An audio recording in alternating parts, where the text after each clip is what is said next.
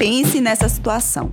O mundo todo pedindo para ficar em casa, pois surgiu um vírus que está circulando e contaminando centenas de pessoas, onde muitas delas estão morrendo e você é uma das pessoas que precisa salvar o mundo.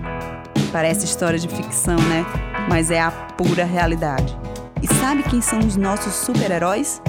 Os profissionais de saúde e todos os profissionais que precisam se arriscar para o nosso bem-estar. Mas como é que está o emocional dessas pessoas? Nesse episódio, vamos falar sobre a saúde mental dos profissionais, que precisam sair de casa enfrentando todos os sentimentos possíveis para driblar todo esse clima que rodeia o mundo.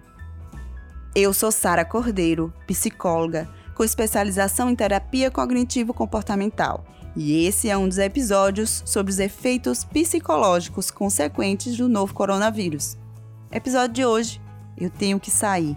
E agora? Profissionais da saúde, líderes do governo, farmacêuticos, policiais, caixas de supermercado e até entregador de comida são pessoas que precisam se arriscar saindo de casa para que não falte nada nas casas de milhões de pessoas diante dessa pandemia do novo coronavírus. Todos eles estão enfrentando o medo, a ansiedade e a insegurança, pois nossos heróis também são humanos. Será que posso me infectar?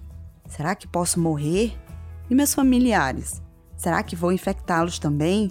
E se eles morrerem por causa de mim? Todos esses pensamentos podem ser manifestados nesses profissionais que muitos deles estão se isolando dos familiares para não correr o risco de contaminá-los. Nesse caso, até o sentimento de solidão também pode ser gerado. Em outras situações, existe o excesso de trabalho, pois algumas empresas tiveram que diminuir seu número de funcionários devido aos grupos de risco, à situação da economia ou até o aumento de infectados.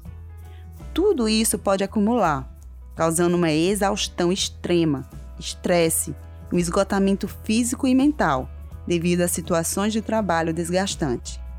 Isso são sintomas de um distúrbio emocional chamado Síndrome de Burnout, que é muito comum em profissionais que lidam com muita pressão, como por exemplo os profissionais de saúde. Então, se você faz parte desse grupo de heróis, vou te alertar sobre os principais sintomas dessa síndrome. Cansaço excessivo físico e mental, dor de cabeça frequente, alterações no apetite, insônia, dificuldade de concentração, negatividade constante, alterações repentinas de humor, isolamento, fadiga, pressão alta, dores musculares, problemas gastrointestinais alteração dos batimentos cardíacos, entre outros. Entenda que é muito importante você buscar profissionais de apoio como psicólogos e psiquiatras para te ajudar a amenizar os sintomas e fazer o tratamento correto, caso seja diagnosticado com a síndrome. Muitos desses profissionais, nesse momento, estão atendendo online e podem te ajudar.